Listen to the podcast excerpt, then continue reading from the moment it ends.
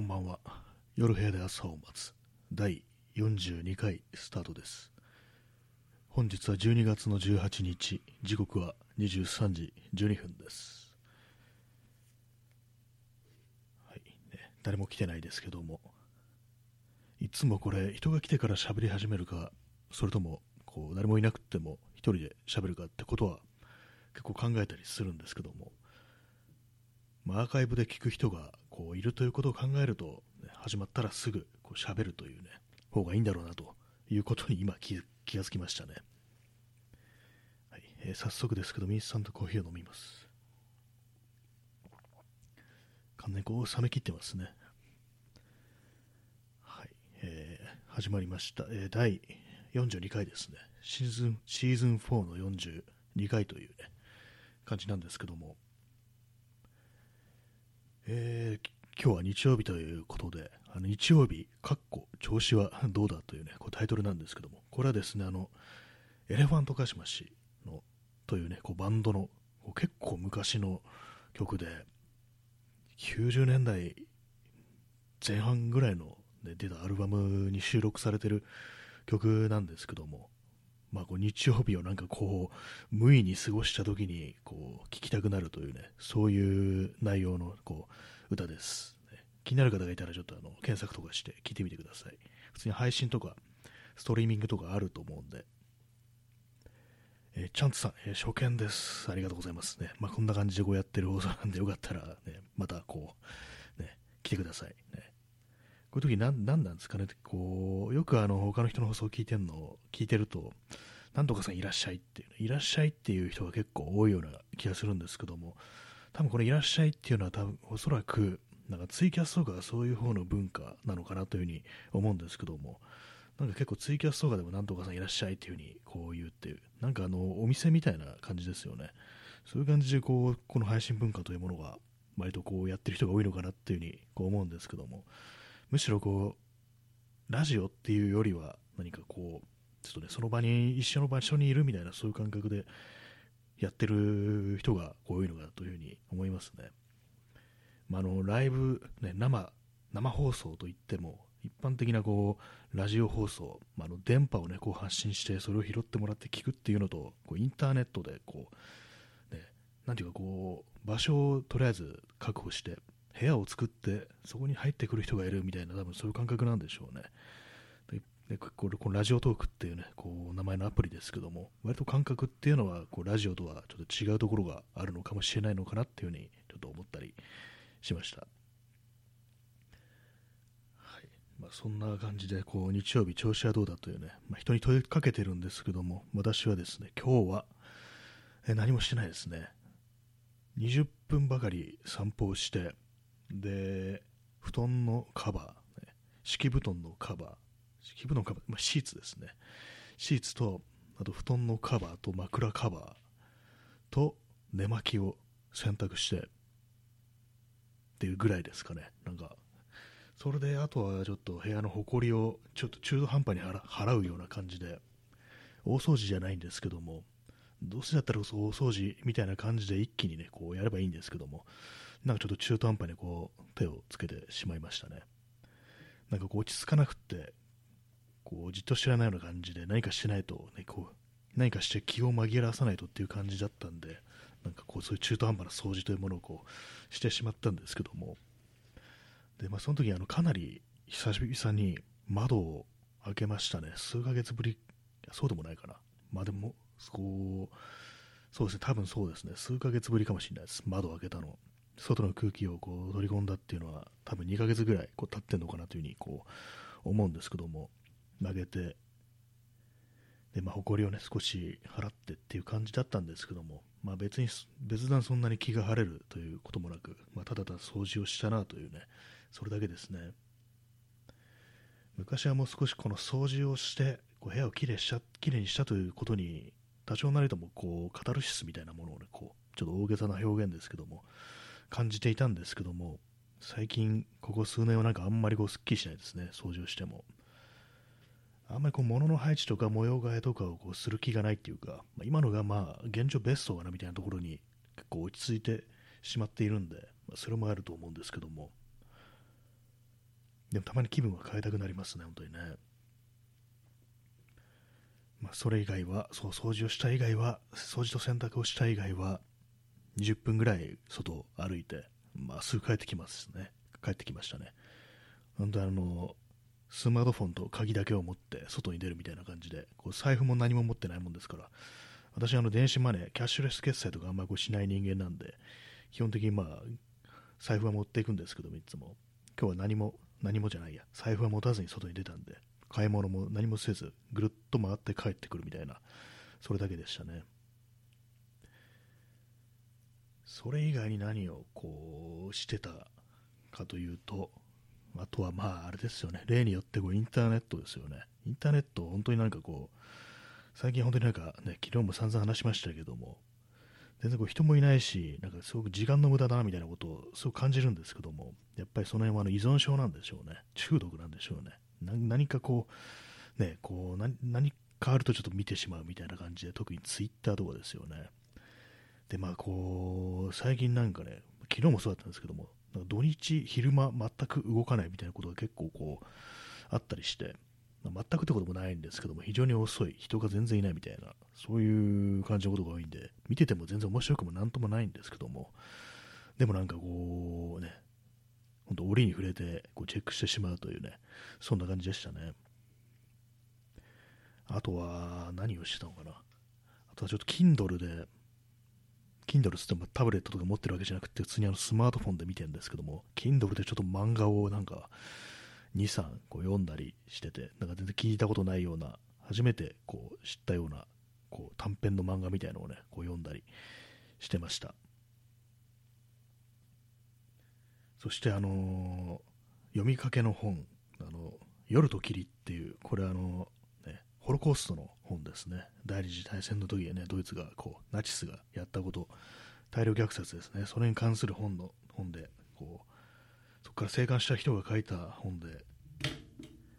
夜と霧というね、ものがあるんですけども、これ私、一昨年買って、未だに積んであるっていうことで、まあ、なんかこう、非常にこう暗い時代においてこういう本を読んでみるっていうのはいいんじゃないかと思って、こう、一昨年買ったんですけども、まあ、あの、コロナがね、始まってしばらくして、っていう時期だったと思うんですけども、その時に買ってずっと積んであって、内容がちょっと重いもんですから、ちょっと読むの疲れて、結構あの、あれですね、これ最初の方しか読んでなかったんです。最初の方の、それこそあのな、ね、こうナチス、その収容所において、そこにいた、ね、こう看守だとか、医者だとかが、どれだけ非人道的な振る舞いをしたかっていう、そういうこう罪状みたいなのがずらっと並べてある、書かれてあるところ、これがあのこの本の、ね、こう序盤のあたりなんですけども、そこまでね、ようやく読み終えました。結構なんか読んでてね、かなりこう暗い気持ちになってくるんですけどもま、ここから、あのー、あれですね、こう、著者のこう書いた、著者、全部著者が書いてるんでしょうけれども、何かこう、著者の言葉が出てくるっていうね、感じですね。事実のこう列挙からまたこう違うところに入っていくというね、違う章に入っていくという、そういう感じで、なんか本当にね、こう、一昨年ですからね、2年かかって、ね、かかっちゃうっていう、まあ、そんくらいなんかちょっと読み進めるのがなんか少し怖いような気持ちもあったっていうのもあるんですけども、まあ、ちょっとね、これは、そろそろね、読み終わりたいなと、読了しておきたいなというふうにね、思いますね。結構積んでる本、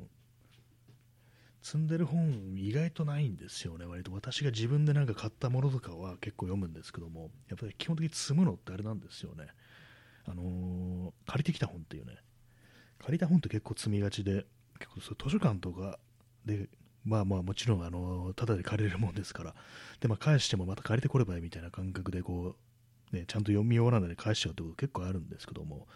それとは別にあの人、人から借りた本ってなかなかこう、ね、これ人によっては結構あの、積んじゃう人っているんじゃないですかね。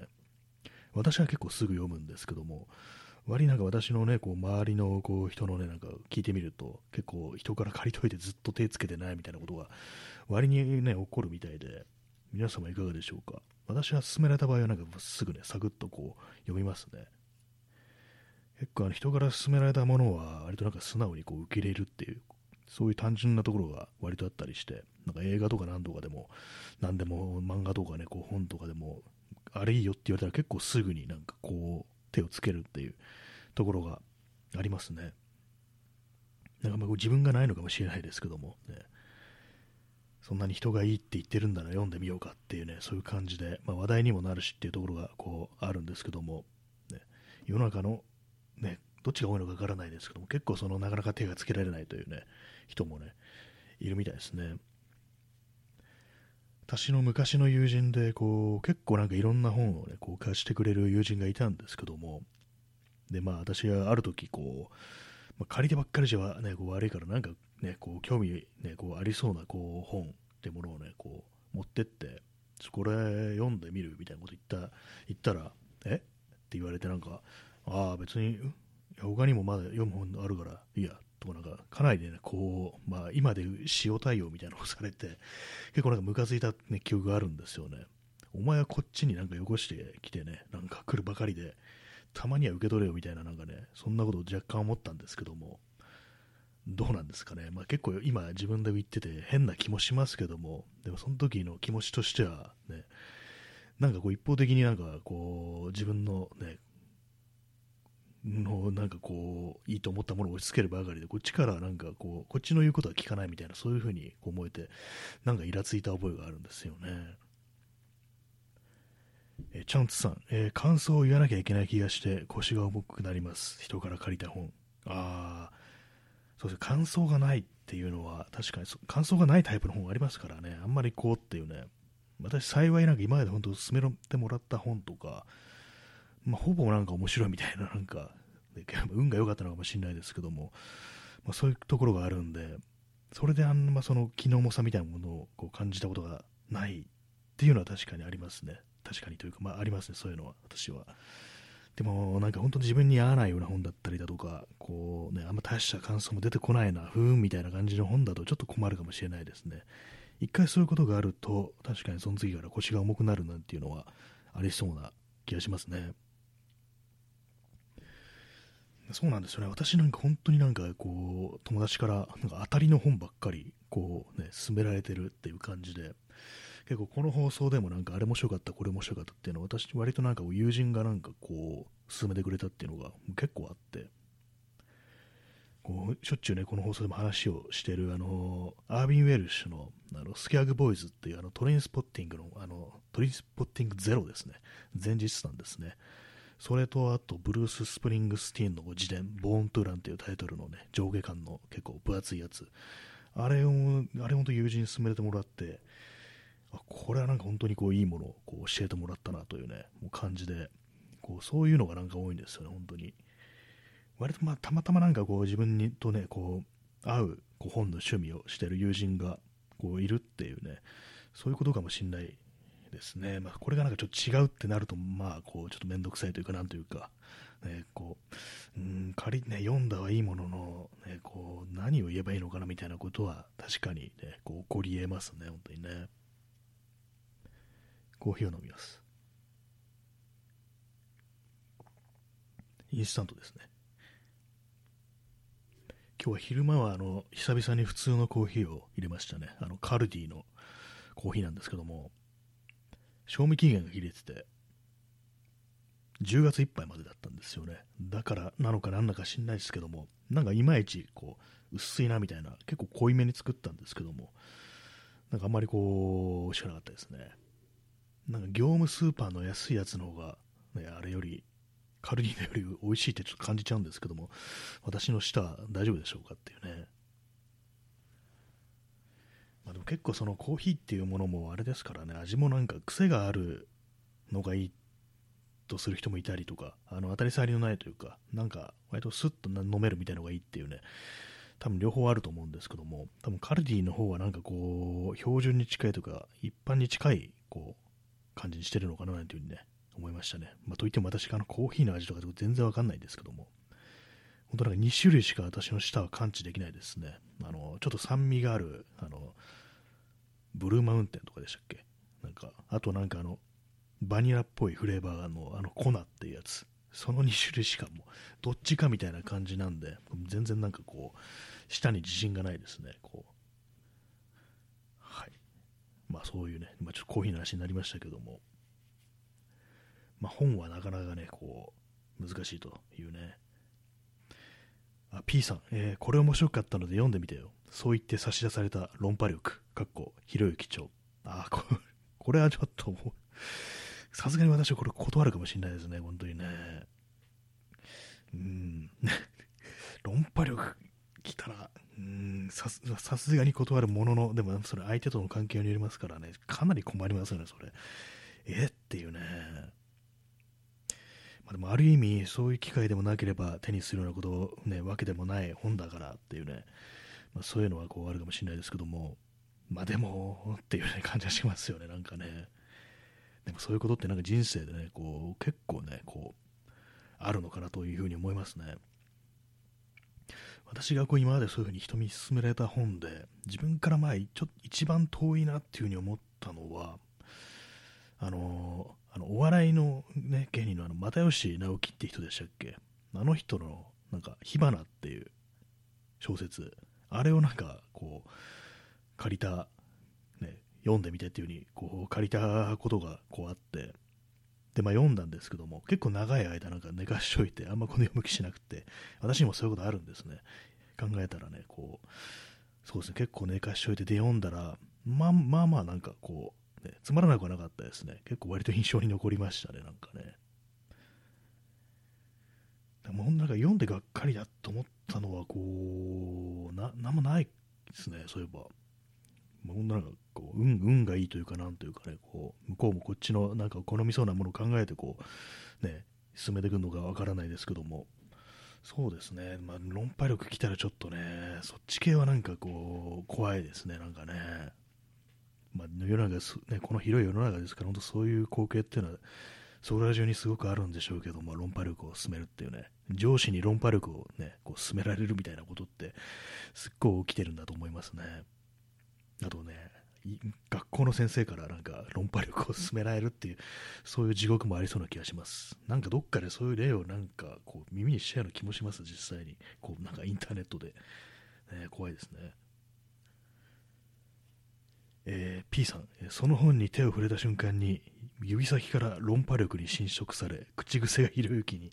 怖いですね、これ呪いですね、それもはやもう書籍ではないっていう感じですけども、呪いの本ですよね、恐ろしいですね、もう完全にもなんかこうひろゆきみたいなね、こう喋り方になっちゃうっていう、ね、まあでもなんか本当に本というのは、ね、こうその人にバシッと合うんであれば、それこそそのぐらいの勢いでこう人間を感化するみたいな、そういうところあるかもしれないですね。私はまあそこまでの本に出会ったことはこうないですけども、ね人生変えちゃう本っていうのももしかしたらこうあるのかなっていう人格とかね性格とかそういうものを変えてしまうぐらいのねこう強い力を持った本というものを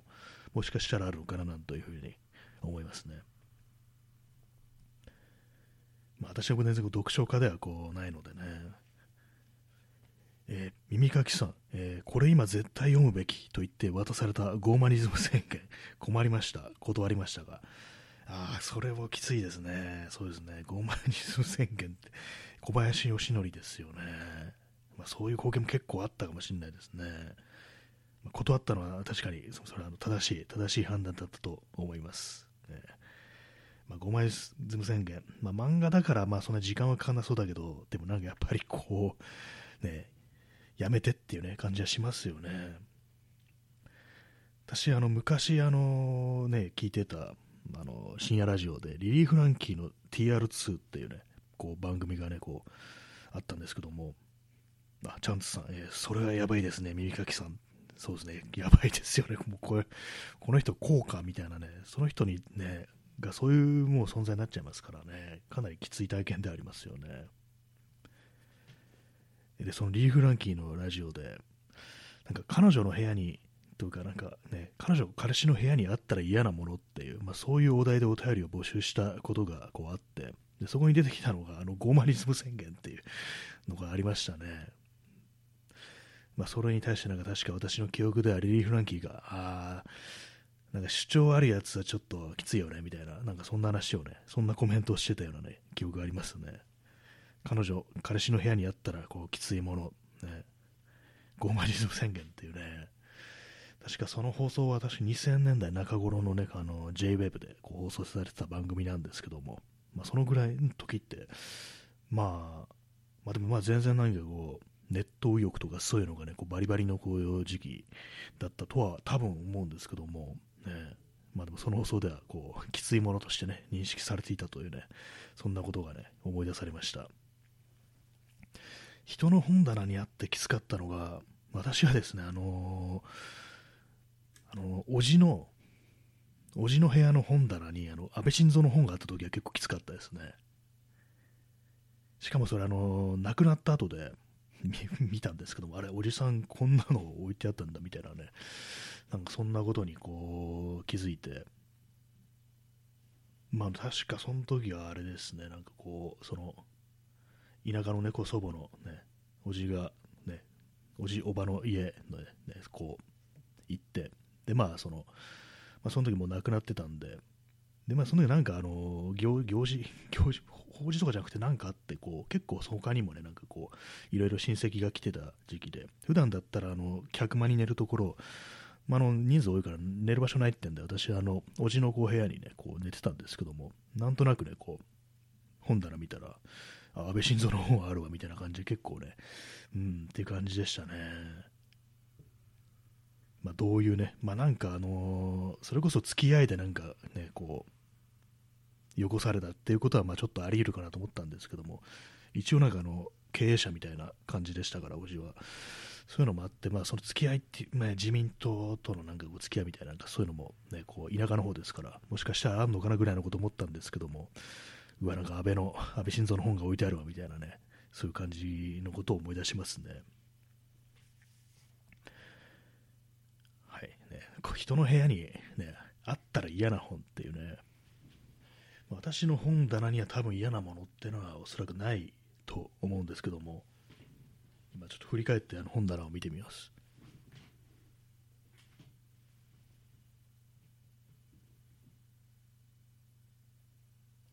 まあ、大丈夫ですね。ただ、一冊あの、なんか誤解を受けそうなタイトルの、あのジャック・ケルアックの「全ヒッピー」っていうタイトルの、ね、本があるんですけども、ヒッピーっていうのにね、あのもしかしたらあのネガティブなイメージを持ってる人は、うわって思うかもしれないですね。まあ、あんまこう本持ってないんで、私はね。多分大丈夫だと思います。漫画ないそうなんですよね。漫画ないんですよね。まあ、裸足の弦が、裸足の弦が全巻ありますね。そういえば。今、あの、クローゼットの中しまっちゃってあるんですけども。ね、その手の、その手の本はね、結構割とありますね。その手のって何だって感じですけども。はい。でも結構あれですよね。あの、人の部屋に行って本棚とか見るの好きっていう人も割とこういますよね。なんか何が好きなんだろうみたいな感じでね、こういろいろ眺めるの好きっていう人もいると思うんですけども、私もまあ特に人に見られて困るような本っていうのはないんで、あんまその辺のことはね、こう気にしたことないんですけども、もしかしたらまあ結構その、あんまこうその辺のこと探られないたくないっていう人もまあいたりするんですかね。まあ、本私はなんか本ももあんま持ってないし、CD もこうそう持ってないんで、あんまりこうパッと見の趣味みたいなものがこう見えないような感じですね。CD も今持ってる分とか、本当全部リッピングしてハードディスク入れてあるんで、全部あの、クローゼットの中にこうしまってあるっていう感じなんで、こうパッと分かるものがない、自分の趣味がパッと分かるものがないっていう部屋っていうのも、もしかしたらまあ寂しいことなのかななんていうふうに、ね、ちょっと思いますね。確かにこうデータとして持つことによってこうディスプレイをしなくなるっていうそれそういうことを考えると、まあ、あの人間の住む部屋としてはなんかこう寂しくなったりしてる人が今多いのかなっていうことは思いますね。私のこう身の回りにこうあるものでパッとなんか趣味が分かるものっていうとやっぱこうカメラですかねレンズがなんかダーッとなんか置いてあるコーナーがあるんでそれ見たらまあねなんでこんなボロいもんこんなあるんだよみたいなことは思われるかもしれないですね。人んちの本棚、人んちの部屋で引いたこと、うん、そんなことはそんあんまないですね、私はね。えー、耳かきさん、えー、病院の待合室の本棚に、えー、プペルがあってもやもやしました。え、チャンス生に向けての、ね、コメントですね。えー、ゴーマニズム、後輩から熱く勧められて本当に困りました。ちょっと偉そうだから苦手なんだと言ってやんわり断りましたが、なあ、プペル問題もありますね。ちょっと病院にプペルあるとなんか、一気になんか信用できない感じってね、高まりませんかね、さすがにね。私それプペルあったらもう行きたくないなぐらいのね、ことちょっと思うぐらいのね、まあ、何病院かにもよるかもしれないですけども、ね、私は病院、病院あんま行かないからあれなんですけども、ね、もしね、歯医者とかに行ってプペル置いてあったら、ん大丈夫かこれみたいな、ね、感じの、ちょっと思っちゃいますね。この人にこう自分の口の中とか、ね、歯とか任せて大丈夫かなぐらいの、ね、ことちょっと思っちゃいそうなんですけども、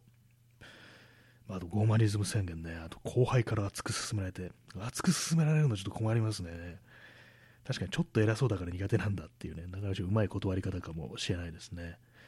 まあ、そこでね、まあ、どう答えるか、ね、まあ、年下とはいえ、なんかこう、こんなの読んでんのなんていう風に言ったら、なんかね、どう、どんな反応、ね、ちょっとあの、口論みたいになったらね、嫌だなみたいなね、そういうのありますからね。なんかその手のね、こう、感じ、ね、ありますよね。持ってる本とはね、こう、ね、ちょっとこう違いますけども、ね、あれですね、あのー、あ、えー、チャンツさん、えー、触覚が苦手なんだ。これ触覚ってもしかしてあれですかね、なんか、なんかどっかで聞いたことあるんですけども、そのゴーマリズム宣言の中で、あのー、小林義則が、作者の小林義則が、まあ、自分のことをなんかちょっとあの美化して描いてると、まあ、あの漫画だからまあそういうもんだっていうのはあると思うんですけども、でなんかあの髪型があの前髪なんかなんかの触覚みたいに跳ねてるっていう、なんか誰かが言ったのかな、なんかそういうこと聞いたことがあって、で見たら確かにそんな風になってて、で現実の小林義則みたいな、なんか全然あんま全然と言わないですけど、あんまこう似てないなぐらいの、ね、なんかそういう感じだったっていうね、記憶あるんですけども、触覚が苦手なんだ、おそらくそのあのね、こう小林義則のね、こう自画像の、ね、髪の髪型がなんかちょっと触覚みたいのがピンってなんかこう2本ねこう髪の毛が前髪がこう突っ立ってるっていうねそういう感じですかね。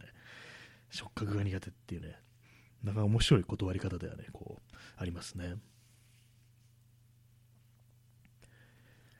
私がこうその人の本のチョイスで弾いたことが一回あって昔のねこう友人がこう、なんか麻生太郎の本を買おうとしてたっていうね、なんかそういうのがこうあって、ね？っていう風に言って、なんかそれは私なんか止めた記憶があるんですよね。麻生太郎の本、あんなん買うの？みたいな感じのね、ことを、なんかこう言ってね、で、なんか実際まあ会議はしましなかったんですけども、ねえ。その時見て2000年代ね、まあ、あの時も麻生麻生が首相だったのかな、そのぐらいの時期だったのかな、なんかこう、そんなことを急に言って、ね、なんか今思い出しましたね。それはなんか聞きましたね、やっぱね。割となんかその友人があのオタク趣味っぽいね、ところがあるんで、まあ、いわゆるこう俺たちの太郎ってやつですよね、インターネットで麻生がなんか漫画とかね、こうアニメとか好きなんじゃないかみたいなね、なんかそういう、なんていうんですかね、あれも多分ネット工作だと思うんですけども、ああいうのを割となんかこう、ね、そのままこう、飲み込んで、ね、あ俺たちの、俺たちの麻生なのかみたいな風に思ったのかもしれないですけども、なんかその時、まあ、いや、全然そんなかん、あいつそんな感じじゃないと思うよみたいな話をね、した覚えがちょっとありますね。まあ、私の引いた本、なんかさっきあの、おじの部屋の安倍晋三とね、まあ、友人の麻生太郎って感じで、なんかこう、総理と副総理みたいな感じになってますけども、基本そっちはやっぱね、こう、引きますね、なんかね。インスタントコーヒーを飲みます。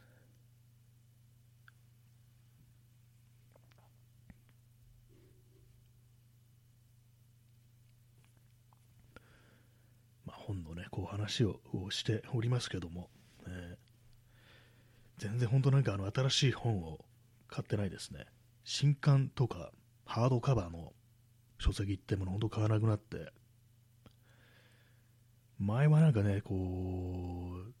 ちょぼちょぼ買ったりすることもあったんですけども、漫画とかも。なんかいつ頃からか全然ね、こう、買わなくなりましたね。やっぱ図書館っていうね、こう便利なものを覚えたっていうか、まあ、図書館自体はなんか昔からね、こう、行ってるんですけども、割と中学生ぐらいからね、割となんか継続してなんか、こう、割と私、あの、その、音楽とか CD とか、まああいうものを割と結構図書館で借りて、そこからいろんななんか音楽知ったみたいなところ結構あるんで、で、まあ本を借りるようになったのも、まあそうですね、中学生ぐらいですね。中学生ぐらいの時あの、絵を描いてたもんですから、画集とか、あとちょっとなんかあのー、ね、その絵の、ね、何をとしたのか、模写じゃない、なんかこの元ネタっていうか、なんかそれを描くのにちょうど良さそうな、絵として描くのにちょうど良さそうな、あの元ネタになりそうな写真集とか、なんかこう風景の写真集とか、なんかそういうもの買ったり、買ったりじゃない、借りたりしてましたね。そういう感じで結構図書館っていうのは私にとって馴染み深いんですけども、今何を言おうとしたのかな？まあ図書館、完全に今何を言おうとしたのか忘れましたね。まあ、あのそういう感じで図書館は結構行ってたんですけども、あそうですね、図書館であの、ウェブからなんか予約できるっていう、こう、借りたい本、そういうのを知って、それからなんかあんまこう、買わなくなりましたね。買う前にまず検索して本あるかどうかね、こう、チェックして、あるじゃないかって感じで、こう、借りるっていうね。それが当たり前になって、で、本当なんか私の読みたい本っていうのは、あんまりこう、その、最近のね、新しい新刊とかよりは、割となんか名作みたいなものというか、定番みたいなものが結構多いんで、だからまあ、そういうものはほぼ、ほとんどあの、図書館にあったりするんですよね。揃ってたりするんで、まあ、それもあってね、あの本とかね、買わなくなりましたね。よっぽどなんかこう手元に置いておきたいだとか、こう折に触れてこう開いてこう読みてみたいっていう、ね、特別な本だけが私の手元にあるみたいな、こうそういう感じになってますね。ヘルマン・ヘッセなんかは割となんかこう手元にね、置いてあったりします。買ったりしてますね。それもまあ割と古本だったりするんですけども、まあそれ以外でね、こう、やっぱね、こう買わなくなりましたね、本当にね。まあ、便利だからいいんですけどもね、まあ、ただ買った方がこう、ね、ちゃんと読むっていうことももしかしたらこうあるのかなというね、ことは思いますね。でもあれですね、本はいまだになんか図書館で借りてるんですけども、図書館であの CD 全然借りなくなりましたね、そういえばね。まあ、見てみれば結構いろいろあるってね、こう、わかるんですけども、そっちの方はなんかあの、それこそあの、ストリーミング配信サービスで、こう、満足しちゃってるとねいう感じになっちゃいましたね。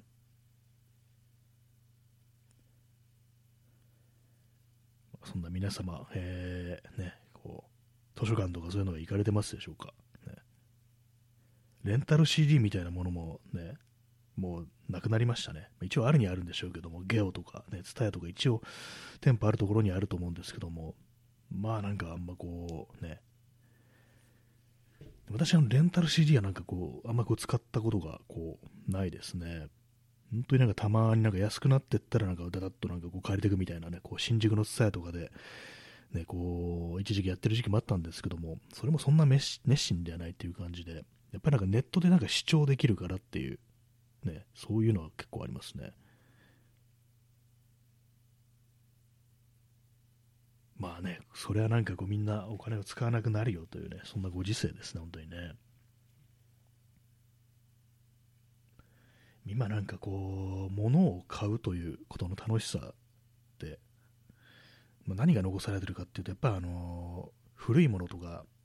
からなんか掘り出してくるっていうね、そういうもの、それ以外にはないですね、なんかね、本当に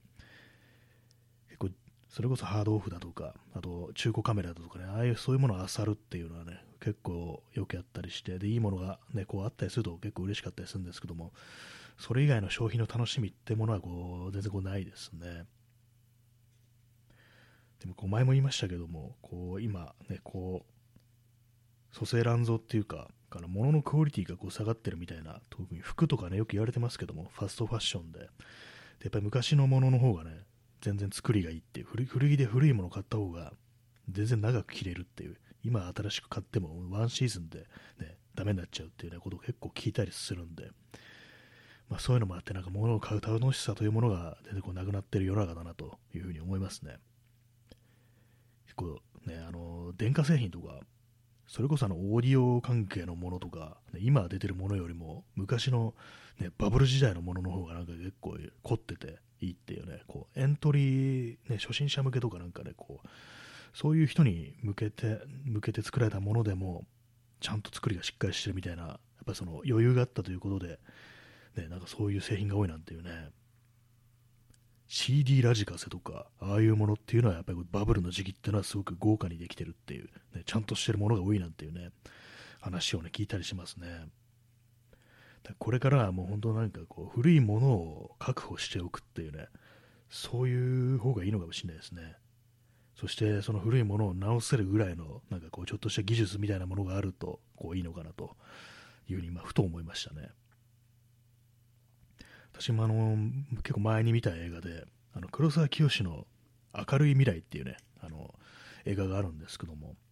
その映画あの浅野忠信と小田切丈とあと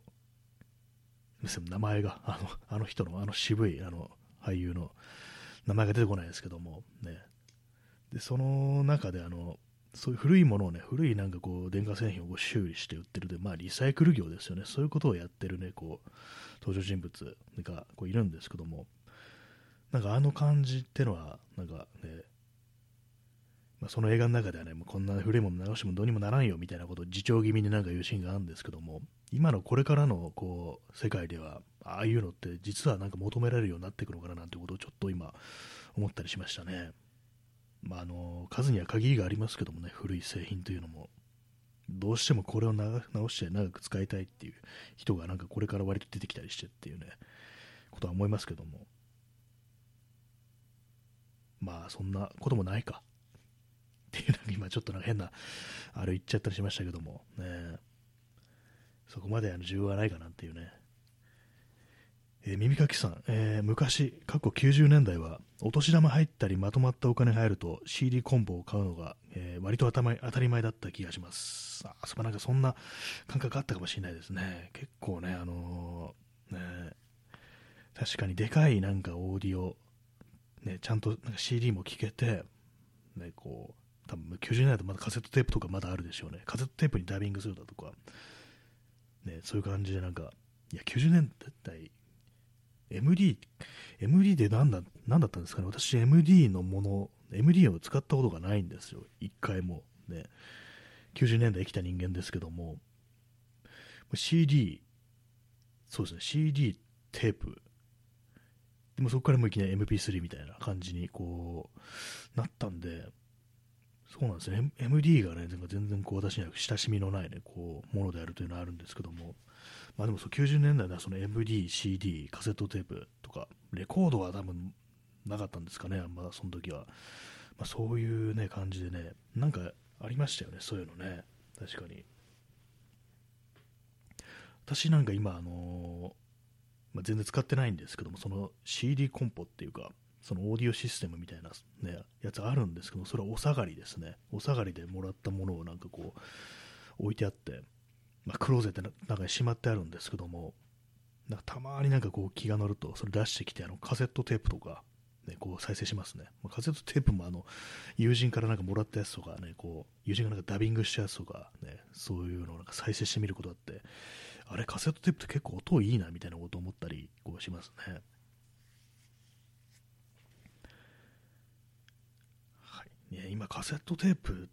カセットテープのお店って確かあの中目黒だったかな？中目黒って東京は中目黒っていうところにカセットテープ専門店っていう確かワルツっていう名前のお店があったと思うんですけども私お店入ったことはないんですけども一応なんかねあよくたまにありますよね。音源をあえてこう今のねこう音楽やってる人もカセットテープでリリースしてるなんて人も割になんかいたりするようなイメージありますけどもね。えー、耳かきさん、えー、MD は iPad 的な機器機器にとって変わられた気がします。テープやレコードは iPad じゃ代替できないアイデンティティがあったから、なんとか生きながらえたような感じがしてます。あ、そうですね。MD 確かにあの、ね、CD をなんかこう劣化なく、劣化してるのかな？よくわかんないですけども、CD をね、なんかこう、その細ちっちゃい、ディスクに入れられるって。で、まあ、曲飛ばせるみたいな。そういうなんか割と利便性の、ね、問題で結構ダッとなんか使う人が増えたみたいな。なんかそんな印象があるんですけども。確かにねリッピングしてデータとして iPad とかねこうタブレットとかああいうもんでねこう iPod とかもそうですけども。あれで再生するのとそんな変わんないですからね。確かにそうですよね。MD はね本当替えが利く存在だったというね感じですね。データで再生できる機会があれば OK っていうね感じですからね。確かにテープやレコードは iPad じゃ代替できないアイデンティティ、それは確かにわかる気がしますね。違いますよね、やっぱりね。あのね、ガチャコンとね、こう入れてね、再生ガチャって押してっていうね、感じですからね、特別な体験っていうのは、確かに未だになんか残ってるようなね、私もたまになんか聞くと、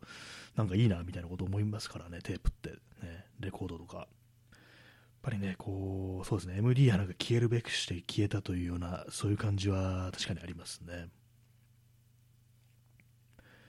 まあなんか MD ね、MD、私なんかね、あの、昔人と喋ってて、MD なんか知らないんだよね、全然使ったことないんだよね、持ってなかったって言ったら、なんかこう、ちょっとびっくりされたことありますね。まあ、結構前の話ですけども、ね、まあ、でも、そんくらいまあ使ってる人はこう使ってるというね、感じだったかもしれないですね。まあでも MD ある時代にも私はね、普通にあの、カセットテープになんかダビングしてたような記憶があります。ね、古かったのかな？全然古いと私は思ってなかったんですけども、ね、そのお下がりのね、なんかコンポがあったもんですから、なんかそれを使ってなんかダビングしてたような記憶がこうありますね。今、カセットテープをトレードするっていうか、あの貸し借りする文化ってあるんでしょうか？ね CD の貸し借りとか、なんかそういうなんか自分の手持ちのものの貸し借りみたいなものって今、ないですよね、多分ね。今なんか、今みたいな、それこそストリーミングサービスとかだと、ね、自分のところに手元にデータとして残るわけでもすらないから、あの友達にね、貸すっていうこともこう、できないですからね。そうですよね、結構なんかこう、そのね、物品のやり取りみたいなものが本当なんかなくなってるし、まあでも人に勧めやすくはなったのかなという思いますね。これでこれ聞いてみなよかみたいな感じでね、まあそれぞれの手元でこう、ね、聞けるっていう感じではあって、まあでもどうなんですかね、今で未だになんかあの本とか漫画とか書籍の類はまだあんまそういう感じでみんながみんなあの電子に行ってるっていう感じじゃないようななんかそういう感覚があるんですけども。どうなんですかね、まあ、そういうこと言ってて全然みんなあの普通にね Kindle とかでしか本読みませんみたいな人ばっかりだったらねあれなんですけども、ねまあ、そういう私がなんか本とかねあんま買ってないし CD も全然ねこう買ってないしっていう感じですからね。まあ、前も話しましたけども CD 最初に最後に新品で買ったのって、えー、もう10年ぐらい前ですからね。レコードも結構、まあ、レコードはそんなにあの、ね、あのチェックしてないっていうかあんまその聞くようなものでもないんで、ねこうまあ、特別な作品だけこう買うって感じなんですけども。まあなんかこう本当に実体のあるものっていうのがなんかねこうなくなってきましたね本当ね、まあ、寂しい気もこうしますけれどもね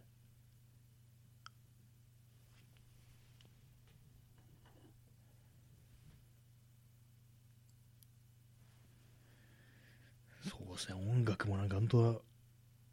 スピーカーから鳴らすっていうことも私は全然してないんでヘッドホンで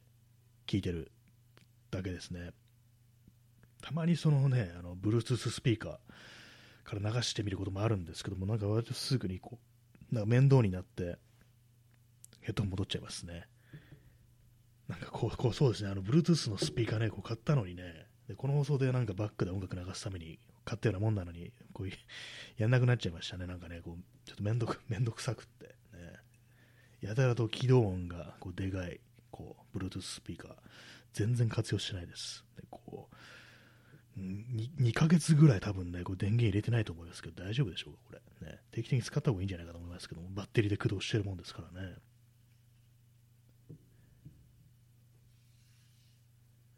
なんかこう、その消費行動にね、こう、傾ける記録というものがどんどんなくなってるみたいな感じで、もうただもう座ってることしかできないみたいな、そんな人間になっちゃってますね。座ってなんかね、こう画面に出てくる文字を見る、読むだけ。なんかもう最低ですね。そういう風なの嫌ですけども、ね。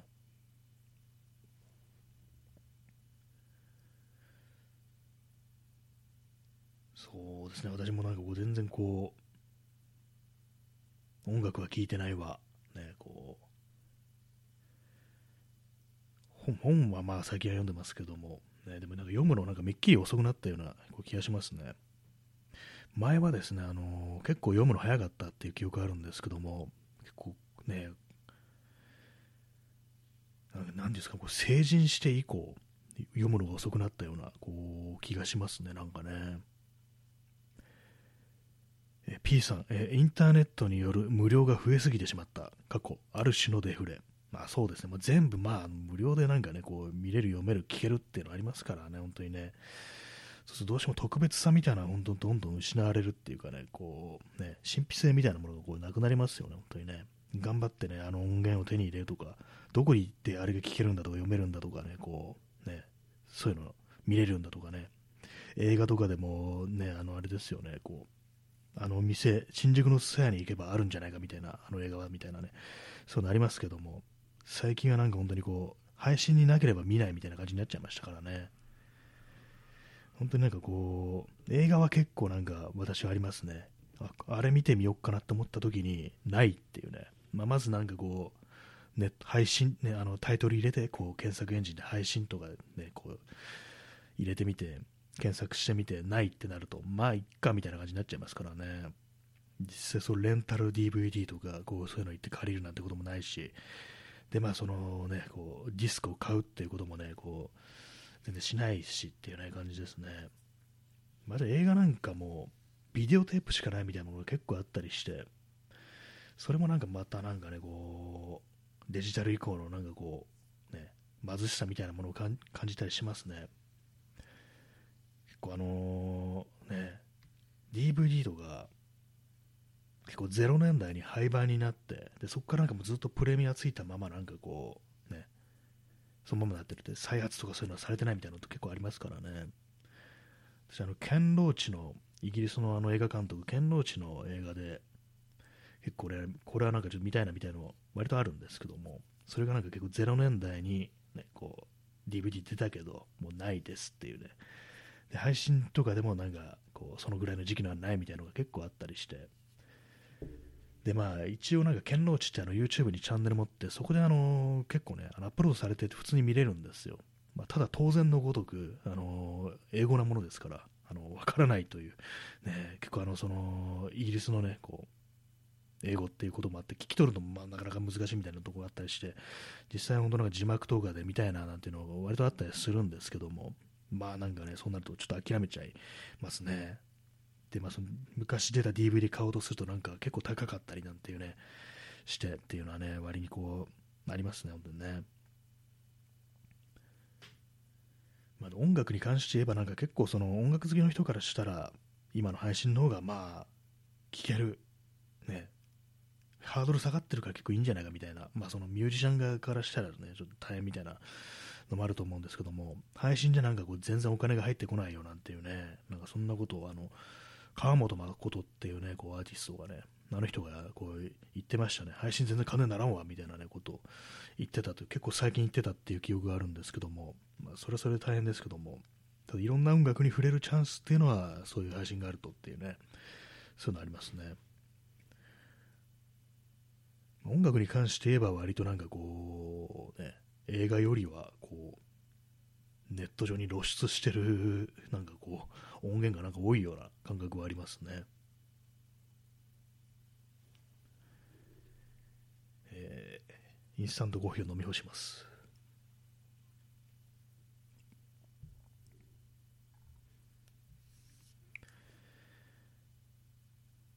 そうですね、あと本の類ね、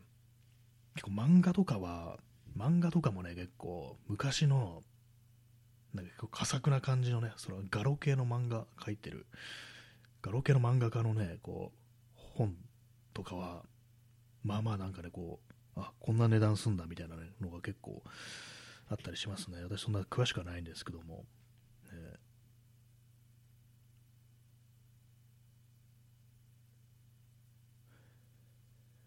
まあでもなんか、ね、そうそういう感じであの結構インターネットにないものはもはやないものとしてこう自分の中でこうそういう存在になっちゃうっていうね、ま、存在がなくなっちゃうみたいなことって結構ありますね、本当にね。ネットでないんだからないでしょみたいなね、そういう感覚ってあると思うんですけども、まあ、おそらくそれは間違いであり、ね、こうインターネットにないものもこう世の中あるはずだっていうね、まあ、そういう、ね、ことを思うんですけども、ね、皆様いかがでしょうか？結構買ってますか ?CD とかなんか音源とか買ってますかね、まあ、ダウンロード音源っていうのもね、まあ、こうありますけどもね。一時期なんか本当 iTunes とかで iTunes ストアで買うってことそういえばやってましたね。そうですね。最近なんかこう iPod をとかはこの手持ちの音源とかを入れておくだけみたいな感じになってて買うってものじゃなくなっちゃってやっぱりあのその Spotify だとかそういうものが出てからなんか買わなくなりましたね。あチャンツさん、えー、音源に関しては全く買わなくなってしまいました。まあそうですよね。確かにね。音源はね買ってないですよね本当にね。聞けちゃいますからねなんかね。これいい曲だなと思ってこうね買おうかなってこう思うものも思うもののやっぱ配信でなんかどうしてもこ満足しちゃうみたいな。結構私の Spotify とかでそういうのありますね。これはなんか結構ねアルバム丸ごといいいい作品だみたいに思ったけれどもやっぱり全部聴けちゃうから買わないみたいなねこう感じのっていうのが、ね、結構あったりして。まあそれはなんか本当なんかねこうミュージシャン側からしたらねなんとなく嫌なね感じにはなると思うんですけども。そうなんですよね本当こう。CD 買うのも本当なんか配信にないものっていうね、なんかそれですよね、本当ね。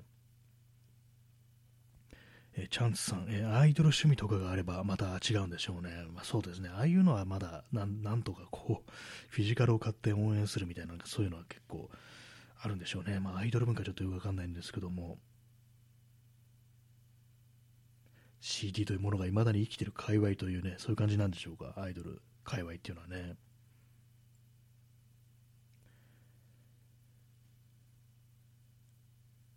なんか中古、ね、CD 屋とか、ね、そういうものにも見かけてもまあ入らなくなりましたね。前なんか結構折に触れてね、なんかこう、ちょっと覗くみたいな感じで、結構なんか2000、ね、こう10年ぐらいまでは割となんかこ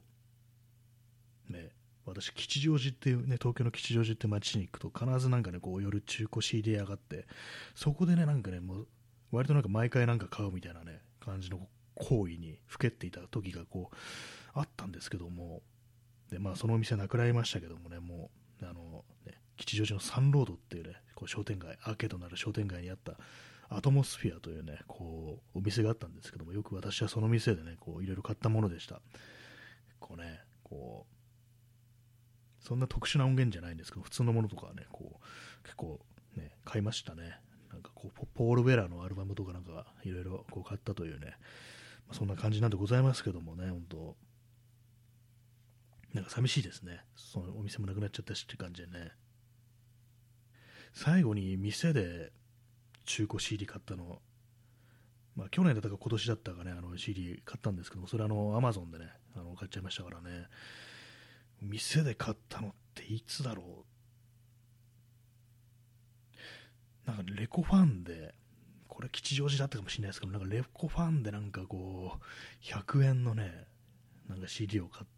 ったような気がします。あの、2010年代半ばぐらいに。すごいなんか曖昧な記憶ですけどもね。えー、耳かきさん、えー、アイドル界隈も今スパチャの方が収益のスパチャの方の収益の方がより手軽に金を集められる方法として広まってます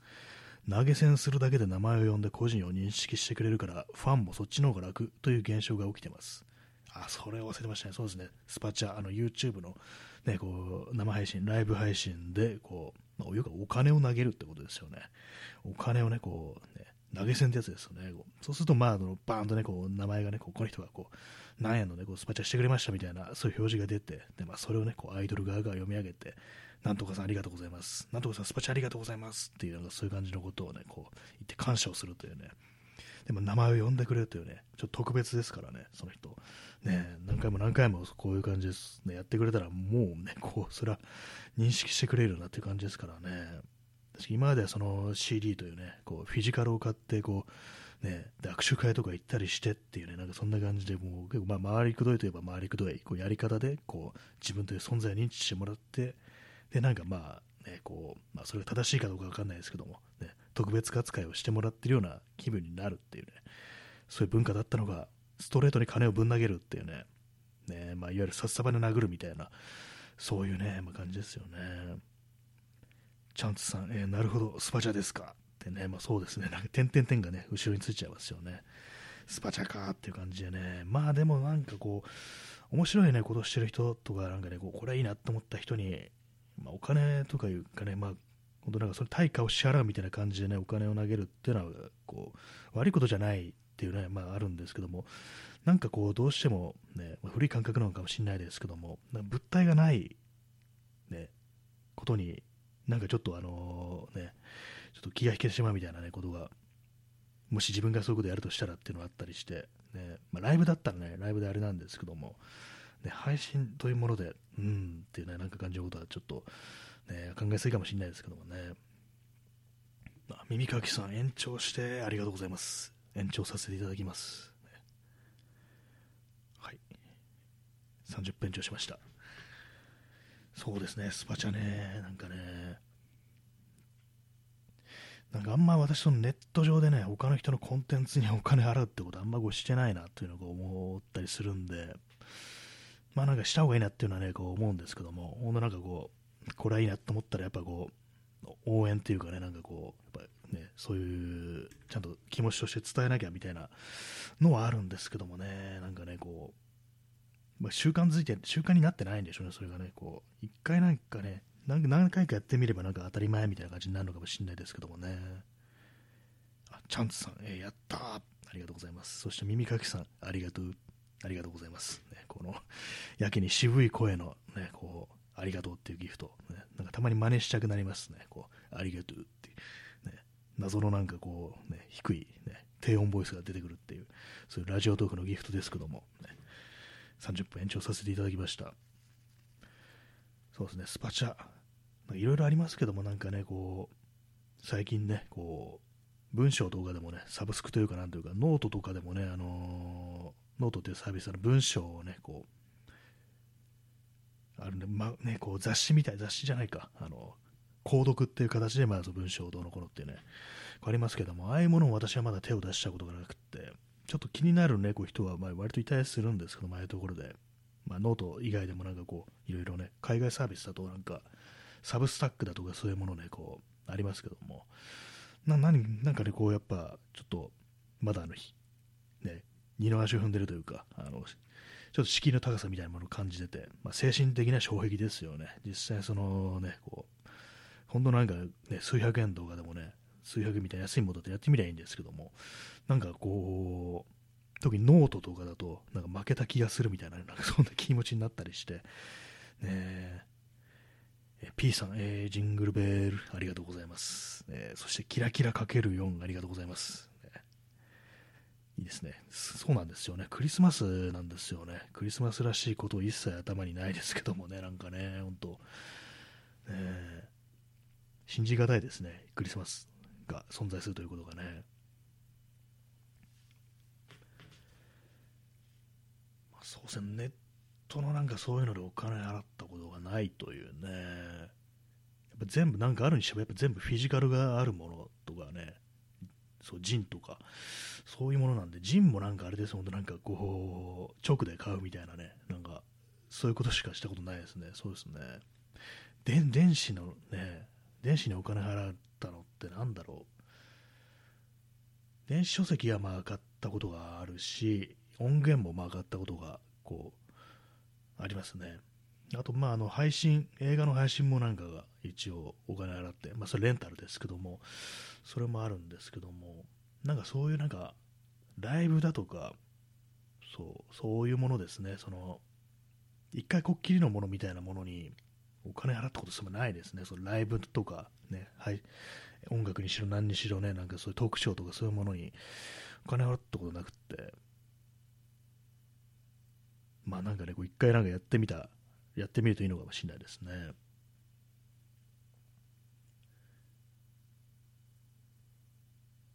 価格っていうものもなんかね、結構ね、なんか難しいですよね、あのってね。割と最近なんか見るね、あのトークショーみたいのだと、構、なんていうんですかね、そうドミューンとかでやってるようなトークショーとか、なんかあの、2000円ぐらいとかね、なんかそんぐらいはしますよね。なんかその現場にいないのに、なんか、なんかそこそこするなみたいなことをちょっと思っちゃったりするとこあるんですけども、現場にね、こう行って、ね、こ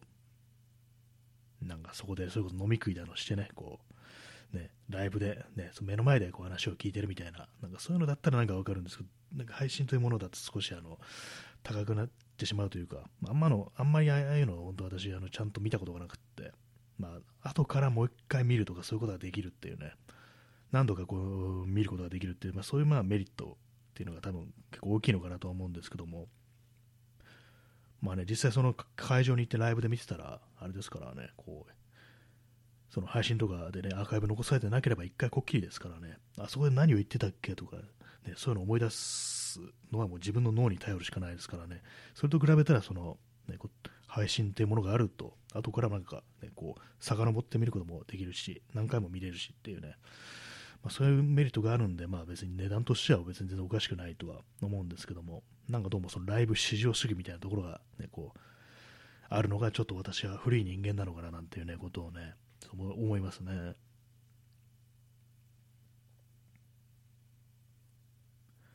まあでもね、コロナにおいてそういう何かこう、もう少しそういうものが当たり前になっていって、ね、こう、何も感じなくなるのかなみたいなこと思ったんですけど、そうでもないですね。あんまこう、定着してるのかどうかっていうのは、まあ世間的には分かんないですけど、私の中にあんまりこう、ね、こう定着しなかったなと。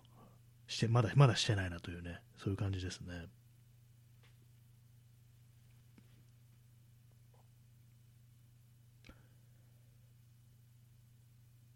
まあなんか物をね、こう作って、私もなんかこう最近あのジンを作ったらどうなのかっていうね、なんかそういうことをなんかこういろいろたまになんか話しますけども、あれもなんかどういう形でこう何かね、こう発表すべきなのかっていう、それこそあの電子なのか、まああのやってみるだけだったら電子でね、こう誰でもこう読める無料のやつって感じなんですけども、もしこう印刷とかしたりして、ってなったらどうすればいいんだろうっていうね、多分印刷とかなったらある程度その数百円ぐらいとかね、まあ、お金は、値段はつくことになるのかなと思うんですけども、でもなんかね、そういう、そういうことを想像したときに、ね、自分のこんなんで金取っていいのかなみたいなね、なんか、こんなんでま作ってないですけども、なんか私の想像の中のね、何かこう、まあ、かけましたとかね、なんか風に出来上がって、さあ、いざこれに値段をつけてどうこうってね、こう、なると結構なんか悩んじゃいそうな気がするんですよね。最近ね、そういうのをね、私が想像するときに、あのー、ね、考えるのが、やっぱおまけみたいなものでごまかすっていうね、なんかそう、この、この値段は正しいのかっていう、なんかその、なんていうんですかね、こう、引け目みたいなものをごまかすのに、おまけをつけて、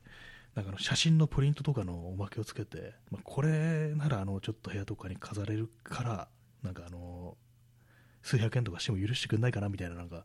すごいなんかね、良くないね、こう、考え方だと思うんですけども、なんかそんなことをね、たまに考えますね。まあ、なんかね、物をね、こう、ね、作って、で、これがなんか本当に、いくらぐらいのもんなんだろうって、なかなか本当に適正な感じでこう考える、値付けをするっていうのは難しいですね、本当なんかね。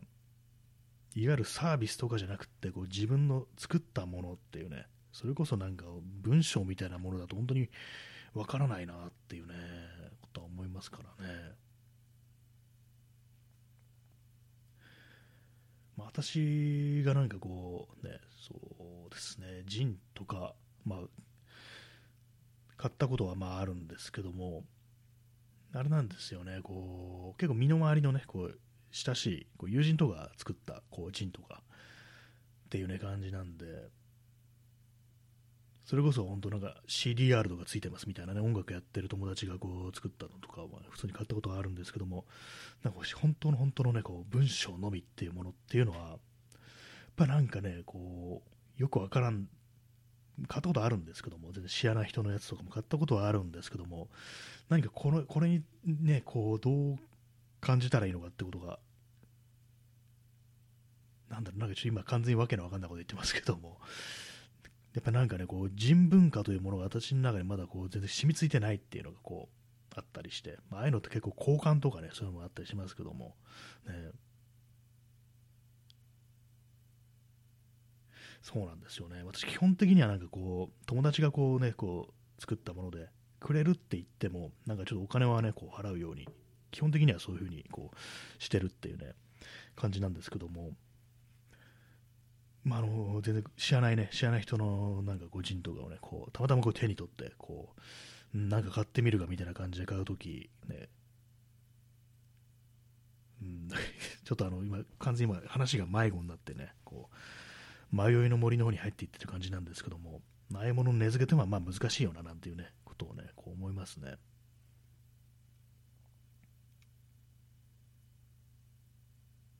絵とかだとね、なんかこう、割と、うこんなね、すごい労力をかけて、こんな書いてるって思うんですけど、文章的なもの、日常的な文章とかをまとめた冊子的なものに対して、これはいくら、いかほどのものなのかみたいな、ま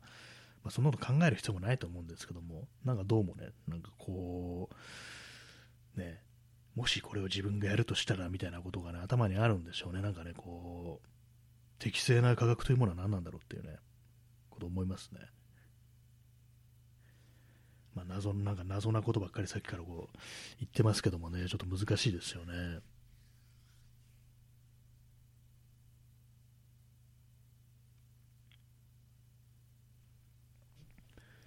結構あの思うのがあれなんですね、結構私写真展みたいなものにこう行って、ああいうところって結構プリントがね、こう割とこう売ってたりこうするんですけども、なんかああいうのもまあ、そんななんか大作家みたいなね、こう有名な写真家だと非常に高かったりね、こうするっていうね、のがあるんですけども、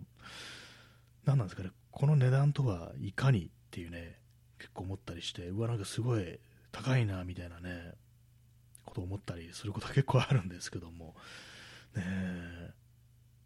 もし自分がなんかね、こうそういう感じでこう写真をプリントして売るってなったら、いくらつけるだろうっていうね、まあ、大きさとかね、こう、技法とかにもよると思うんですけども、すっごく大きいね、こう、プリ大きくプリントして、でカメラもなんか、昔のね、大判カメラだとかいう、なんか大きなね、カメラ撮ったとしたら、まあ、それ本当なんか現像だのね、プリントするのにお金とかかなりかかるわけですから、そういうのもあったりしてっていうのはあるんですけども、一般的になんかね、こう、デジタルをインクジェットプリントしたものっていうものに、こうどんくらいの値段が正しいのかみたいなことって結構なんか思ったりしてわからないなっていうね本当こう思ったりするんですよね。あ P さん30分延長チケットありがとうございます。4枚いただきました。ありがとうございます。198枚の延長チケットが略して延チケが今ねこうずらりと並べられてるというねそんな感じでございますけども、ね、ありがとうございます。そうですね写真のプリントってなんか本当わかんなくってていうか、パッと見ね、あれあの写真展とか行って見ててもよくわからないんですよね。私のなんか目が節穴だと思うんですけども、これあの、フィルムからね、あの、ね、現像されて引き伸ばされたものなのか、それともあの、デジタルをね、こう、プリントしたものなのか、インクジェットとかでプリントしたものなのかって、あんまこう、区別つかなくって、なんかこう、本当わからないんですよね。まあでもね、あのデジタルとかのね、普通のインクジェットプリンターとかでも大きくね、引き伸ばしたりするのにはね、まあ、一般的な家庭用のね、こうものじゃないですから、お金はね、それなりにかかるしっていうね、手間もかかるしっていうことだと思うんですけども、なんかこう、まあ、いわば芸術作品みたいなものにつけられる値段というね、もの、なんか本当なんか私は分かんないっていうか、ね、何なんですかね、ああいうのってね。まあ、値段が上がるなんて、ね、そういうものあるらしいですからね、芸術作品、まあ、写真のプリントとか、絵とか、まあ、彫刻とかね、そういう立体もそうですけども、値段が上がるなんてことはどうにもこうあるらしく、私がなんかまあその発想がなかったもんですから、ある時ね、なんかこう、ね、こう写真展でこう、あるね、こう、写真家の、ね、方がね、こう、もしかしたらこれから先に上がるかもしれませんよっていうのは、ちょっと冗談半分で、なんかそういうことを言ってるっていうのに、聞いたことがあって、あ、そっか、そういえばそうなんだよなっていうね、ずっとこの値段でね、あのね、工業製品とかじゃないんだからっていうね、大量生産品じゃないわけだから、値段が上がるということが、ね、あり得るんだと思って、割となんかこう、そういえばその考えなかったなと思ってね、こう、びっくりしたんですけども、そうなんですよね、芸術作品というものは、こう価格が、ね、上がっていくということがこうあるというね、思う思うとなんかね、こう難しい世界ですよね、本当にね。なんか私は昔あの、それこそさっきね、中学生の頃、割となんか結構、絵というものが絵画というものが割と好きで、好きで、図書館で画集を借りてきたりだとか、なんか自分で真似事をして絵を描いてみるみたいなことをやったんですけども、なんかある時期から、ね、こう、まあそういうね、なんかこういろんななんか本とかでね、それこそ図書館とかで読んだ本かなんかいろいろね、こう、ね、知る限り、なんかアートっていうものはなんか想像以上にめんどくせえっぽいぞみたいなね、なんかそういうものに、からちょっと、ね、そういうものにちょっと触れて、なんか少し嫌になったというね、こともあって、なんかそれからまあこう自分でやらなくなったみたいなのがあったのかなと、今となっては思いますね、なんかね、こう、なんか得体が知れないなみたいなね、感じの、何なんでしょうね、こういうのね、難しいですね、本当にね。でもなんかこうね、物を作って売るっていうのは尊いね、ことだとは思いますね。こうそれから美術だとかそうなるとね、結構その難しくなってくるっていうのはね、こう、ありますからね。え耳かきさん、えー、美術コレクター界はある意味転売屋だらけの世界ですね。あそうですね、確かに値段が上がるから、これ今のうちに買っておいて、ね、こう、ね、確保しておこうみたいな、そういう気持ちってのは多分あるでしょうからね、実際にその芸術に対してこう全然ね、こう、興味がなくっても、上がりそうだから買うっていう、まあ、ね、それこそ、ね、トレード、ね、こうね、転売のためにこう買うみたいなね、多分そういう世界も、まあ、るんでしょうね、なんかね。なんかそう考えるとかなりこう、ね、芸術と言いながら、かなりこう、生臭いみたいなね、なんかそんな感じのね、こう、ありますけどもね、どう、どう捉えたらいいのかっていうね、あんまりわからないですからね、その辺の本当の一般というか、その芸術、現代美術だとないもののね、こう、世界みたいなものにこう興味がないと、作品だけをなんか享受してね、こう、美術館とかに行って見てるだけだと、これが実際にどういう感じでこう取引されてね、こうどういう経由で、どういう経緯でここにあるのかなんていうふうにこう考えると、なんかわかんないもんですからね、本当にね。なんかそういうのもあって、私なんかあの現代美術みたいなね、ところの、そういう展示ってあんまこう行かなかったりするんですけども、もしかしたらなんかその辺のことに対するなんかちょっとね、敬遠してるみたいな、ちょっとした恐怖心みたいなものがもしかしたらこう、あるのかなと、ね、なんかこう、非常に資本主義的な世界だということで、なんか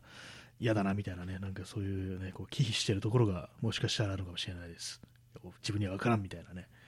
だかもう古くってもう評価が固まってるような大昔の画家たちの、ね、こう展覧会みたいなものに行く傾向にあるのかななんていうことは、まあ、思いますね、本当ね。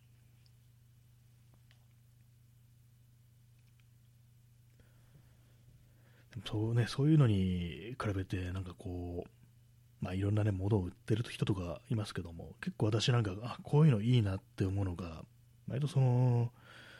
あれですね、あの、アクセサリーとか、ああいうものを売ってる人ってなんか、なかなかこれはかっこいいなみたいなことを思ったりするんですけども、自分の手でこう作ったものをね、こう、ね、こうざっとこう出して、ね、こう、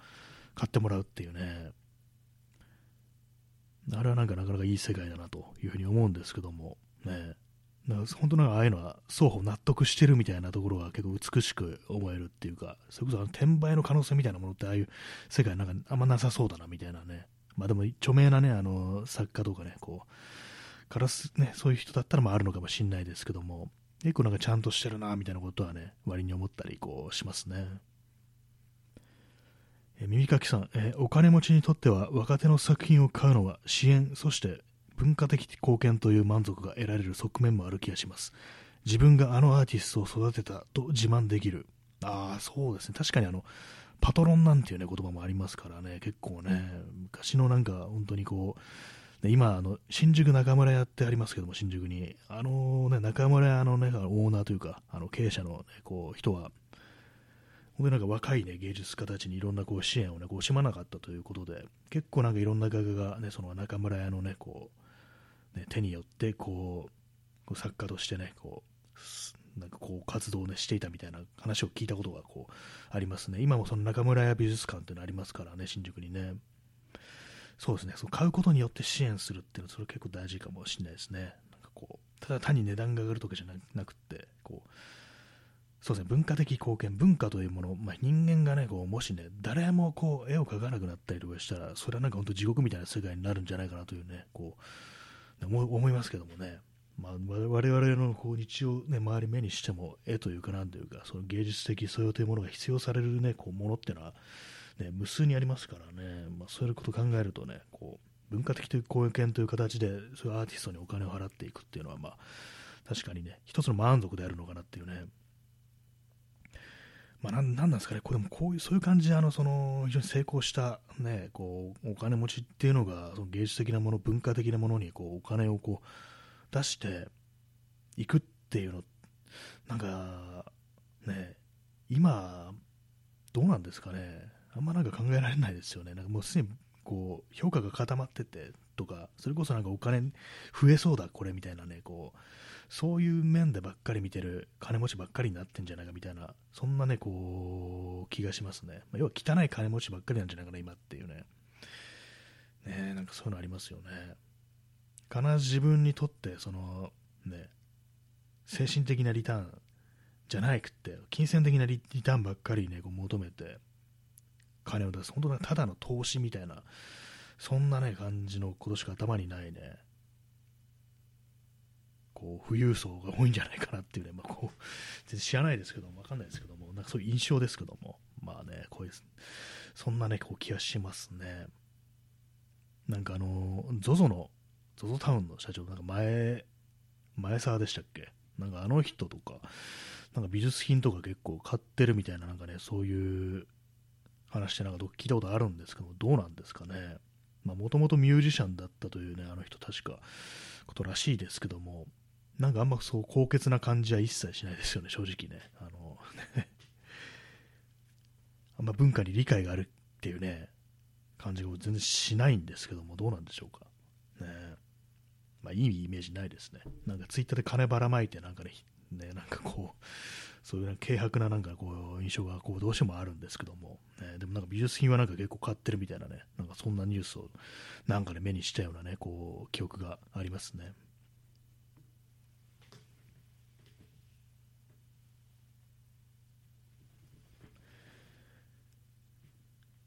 まあ、でも値段みたいなものがバーンと貼られてるのっていうのは、やっぱりそのさっき言ったみたいなこ写真展というものがね、ああいうとこが一番分かりやすいような気がします。普通の美術館とかの展示とか行ってもお値段書いてないですからね、写真とかあのプリントとかして、ある程度はなんかこう、いくつも、ね、同じものを作れるというね、全く同じものではないですけども、ああいうものは。でもそういうのあるんでね、まあ、売り物としての側面も垣間見ることができるんですけども、ね、まあ何なんですかね、本当ね、もし、もし自分がなんかそう、写真を売るとしたら、一体ね、こういくらで売るんだろうみたいなね、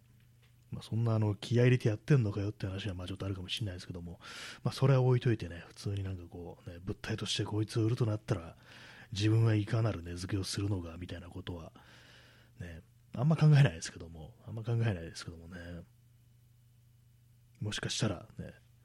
やってみたら意外に売れたりしてなんていうね、ことを、それもあんま考えないですね。そうですね。まあ、その自信のなさは良くないぞっていう、感じかもしれないですけども。ね、あの写真展とか行ってそこ展示をしてる人にと話をすることもありますけども、さすがになんかね、売れましたかみたいな話は聞いたことがないですね。基本的に作品についてなんかいろいろ質問とか、ちょっとね、こう、世間話みたいな雑談みたいなのをすることはあるんですけども、お値段とかそういうものにね、突っ込んで聞いたことは一度もないんですけども、ね、なんかちょっと怖いですよね、なんかそういうの、やっぱりね、売れましたかってね、こう聞くっていうね、ななんだお前って感じになりそうですからね、本当ね。売れるんですかね、実際なんかね、でも、あ、でもあれですね、あの結構その、あれなんですよ、写真展とか行くと、その写真のね、飾ってるある、こう、下の部分に、たまになんかあの、丸いシールが貼ってあるんですよ。あれ私最初なんだろうと思ったんですけども、あれはどうやらね、あの売れた数を示してるらしいです。1枚売れると、その丸い種類ね、ポンと貼るというね、ことらしく、おそらくそうだと思うんですけども、たまにそうですね、結構その、ね、シール何枚か貼ってあるみたいなね、のがあったりするんで、まあまあ売れるといえば売れるのかなと。まあでもあれですよね、うん写真とか、あれも部屋に飾ってあると、やっぱりなんか気分とか変わりますから、なんだかんだでね。私もこの間ちょっと自分の写真をプリントアウトしてね、こう飾ってみてるんですけども、なんか雑に L 版でね、小さいですけども、モノクロでプリントしてで、まあ、あのマスキングテープで壁に貼るっていうね、なんかそういう雑な感じのこう貼り方をしてるんですけども、なんかやっぱ壁に貼ってあるとちょっとそれなりに見えるなみたいな感じのがこうあったりするんで、でもちゃんとした作品がバーンとね、こうでっかいプリント部屋にあるってなったら、なかなかこう空間としては割と良くなるのかなみたいなね、ことは割と思ったりするんで、まあそういう L 版とかじゃなく、もうちょっと大きくしてね、こう壁に飾ってみるなんていうのもいいのかもしれないですね、自分の作品でも。と私、自分がね、昔描いたあの油絵を油絵をね、私、あの部屋にこう飾ってあるというか、なんかこうね、バンとなんかこうかけてあるんですけども、その絵自体は私、全然特に気に入ってるわけじゃなくて、で、まあ、油絵ね、油絵って一時期手を出してみたんですけども、本当なんか高校ね、高校1年生ぐらいの時ですよね、なんか買って、結構お値段したような記憶あるんですけども、それ買ったけど、あんまね、こう油、結構大変ですから、あんまやんなくなって、でそれからなんかね、こう、まあ、高校入ってからまこうやらなくなってしまい、で結局なんかね、こう宝の持ち腐れみたいになったってことがあったんですけども、でまあ、ずっとね、こう長いことね、それも書かずに掘ってあったその油絵の具とか、ね、こうある日ね、こう、本当なんか二十歳、二十歳とかね、そんぐらいだと思うんですけども、もうこれ使わんなみたいなこと思って、こう高1だか中3の時ぐらい買った、まあ、多分私の記憶であの中3というか、中学卒業したね、高校入る前の春休みに買ったような記憶があるんですけども、まあ、それをね、もう使わないからこう、とりあえずこの余ってる絵の具を適当にこのキャンバスにこうぶちまけようみたいなね、キャンバスもなんかね、あの何も書いてないやつじゃなくて、なんか失敗作みたいなのをキャンバスの上にこう余ったね、こう絵の具を全部ぶちまけるみたいなね、ことをぶちまけるって言ってもなんか一応なんか、なんかの形みたいにしてね、こう適当にぶちまけるっていうね、まあ、具象画じゃないですね。具象とも抽象とも言い難いような、なんか、こう、模様みたいな、なんかね、こう、適当にベタベタベタベタ厚ににしていくっていうことがあって、で、まあ、全然こう気に入ってはないんですけども、なんかそれをね、こう、かけてますね、部屋にね。やっぱり自分の気持ちが一切こう、入ってないもんですから、やっぱあの、部屋に飾ってても、あんまこういい気分にならないですね、これはね。やっぱこの、あれですね、基本的になんかこう、ちゃんとしたというか、こう絵を描くぞというね、なんかそう気持ちみたいなものも、そのオーラみたいなものに関係してくるかもしれないです。私はこれ全然なんかね、こう、いいと思ってね、こう、描きたいと思って描いたわけでもないし、っていうね、なんかあの残飯処理みたいな感じですよね。そういうのもあってね、なんか、部屋に置いてね、こう飾ってあったら、逆になんか負のオーラを放つんじゃないかみたいなことをね、負のオーラを放つんじゃないかみたいなことを、今ね、ちょっとふと思ってしまいましたね。私のね、今、後ろにこう、かかってるんですけども、後ろの壁に。なんか月とも太陽もともつかないようなね、なんかそういうものがこう描かれており、あとはなんかこう適当にね、もう筆じゃなくてなんかペインティングナイフとかね、ザザッとなんかこう、絵の具をね、こう、乗っけていったみたいな感じなんですよね。まあなんか、これはなんかもうちゃんとしたものにこう掛け替えた方がいいのかなみたいなことをちょっとね思っておりますけれどももう油絵の具はもうないしっていう感じでイーゼルもあったんですけどもそれあの絵を描くねこうイラストレーターの友人にこうあげてっていう感じなんでね今私の元に残されてるその絵の絵の道具っていうのはあのカピカピになったねこう筆とあとテレピン油油ですね。あの絵の具をね溶く油絵の具を溶く油だけっていうねまあ、そういう感じですね。パレットもまだ残ってますね、そういえばね。なんだか捨ててはないんですけども、まあでも、まあ、ちょっとね、やらないなっていう感じですね。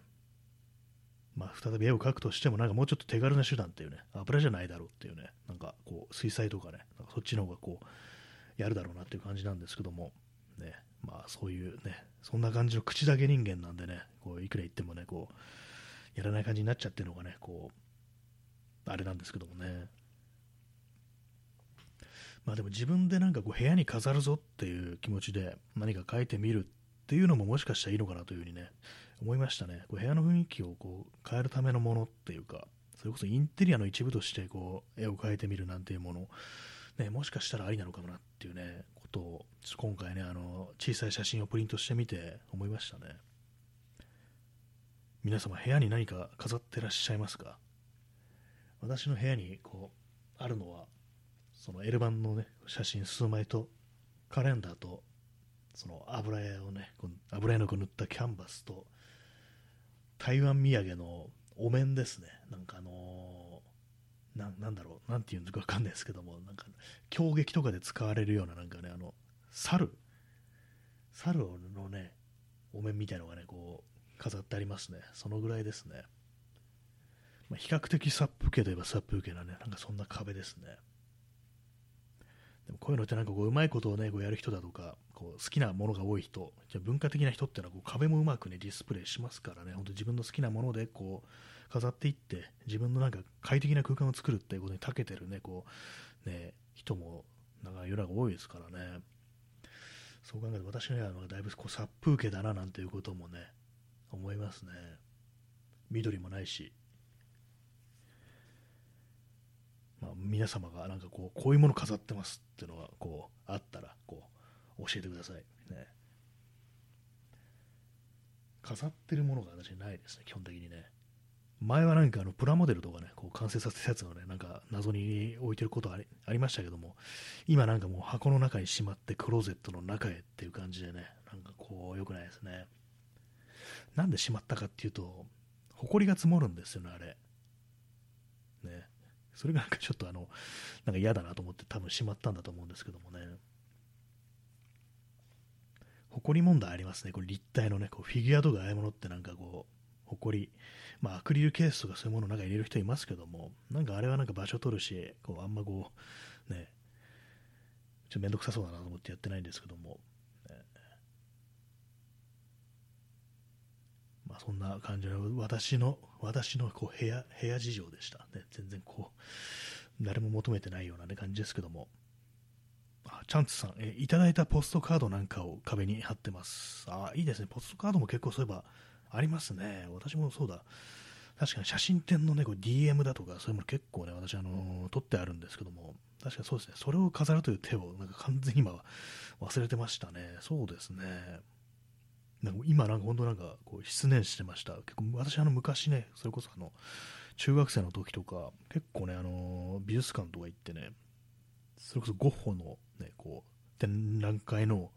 ポストカードとかね買ってきて、それを割と貼ってたんですよね。なんかずっと忘れてたんですけども、そうですね、そうポストカードいいですね。ポストカード貼るのをちょっと今、今更なんかありに思えてきました。なんでできなかったんだ今までっていうね、感じですけども、ちょっとね、それをやってみようかなというふうに思いました。ありがとうございます。ね、人の壁、人の本棚の話、今日しましたけれども、人の壁ってのもなかなかこう気になるものかもしれないですね。人の壁ってなんか変な感じですけどもね。そうせっかくなんかこう、フライヤーだとかね、あのー、DM だとか、結構私、あのー、撮ってあるんで、あんま捨てないんですよ、そういうの。ね、ちょ飾ってみようかななんていう風にね、ちょっと思いましたね。あと壁になんかあのね、あれですね、人、あ、そうです、あの耳かきさん、えー、人の壁、養老たけしの本のタイトルみたいです。なんかちょっとありそうですよね。あの昔のね、あのベストセラーのバカの壁なんてありましたけども、人の壁っていうね、なんか謎のなんか、ね、人間の盾みたいな感じになってますけども、ね、なんかそういうのちょっとありそうですよね。ただただの人の人混みのことなのかなみたいなね、なんかそんな感じですけども。えー、P さん、えー、死体が塗り込められた壁。もう完全に呪われてますね。人の壁そうですよね。人の壁といったらまあそれですよね。塗り壁っつってもそっちの塗り壁かみたいな感じですけどもね。ゲゲゲの鬼太郎じゃなくてっていうね。ちょっと死体はちょっとね、こう避けたいところですけども。ね。まあ、そういう感じ、あのー、皆様の壁情報をお待ちしておりますので、何かありましたら、これを飾ってます。こんな死体を塗り込んでますとか、そういうのをこうありましたらね、こうお便りかコメントかでね、お知らせいただけたらというふうに思います。ね、私はちょっとポストカードを貼ってみるっていうね、それをちょっとね、ありかなと思ったんで、ちょっと考えてみます。ありがとうございます。本当なんで気づかなかったのかなっていうね、感じですね。まそんなわけで、本日1時間半というね、長きにわたりね、こう、えー、ご清聴ありがとうございました。えー、それでは、さようなら。おやすみなさい。